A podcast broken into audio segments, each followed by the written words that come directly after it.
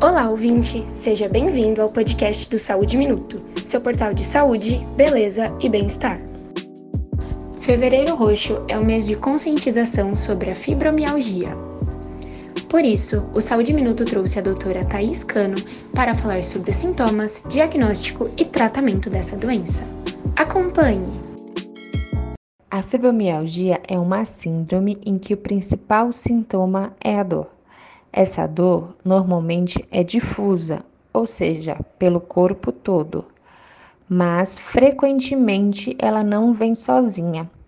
É comum a associação com outros sintomas, como por exemplo a insônia, a ansiedade, a depressão, assim como a fadiga em que o paciente refere um cansaço extremo e até mesmo queixas de alteração de memória.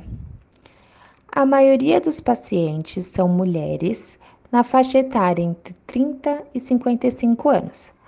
Acredita-se que tem uma prevalência de 2% da população, o que é bastante gente. Mas como é feito o diagnóstico da fibromialgia? Ele é feito através da história clínica e da sintomatologia do paciente. Não tem um exame que vá definir esse diagnóstico. Normalmente são solicitados alguns exames, tanto laboratoriais como de imagem, mas com o intuito de excluir outras doenças, não com a intenção de afirmar que se trata da fibromialgia. Isso faz com que frequentemente esses pacientes procurem vários médicos até conseguir ter o seu diagnóstico definido, o que atrasa o tratamento e causa mais angústia a esses pacientes.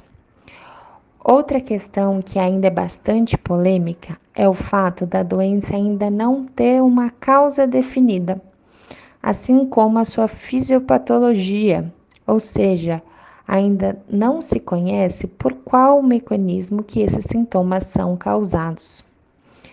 Não existe uma cura para a fibromialgia, ela é uma doença crônica, mas existe tratamento para esses sintomas.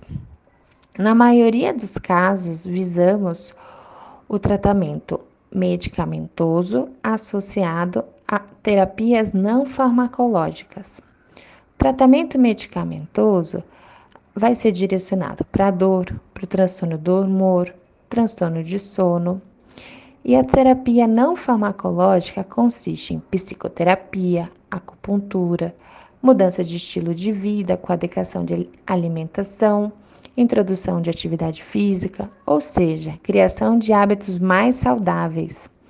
A intenção do tratamento é a remissão total desses sintomas, para que dessa forma o paciente tenha de volta a sua qualidade de vida. Por isso que é tão importante buscar o atendimento com o especialista, para que seja feito o diagnóstico correto, o início desse tratamento e a orientação do segmento multiprofissional. Obrigada pela audiência. A informação salva vidas.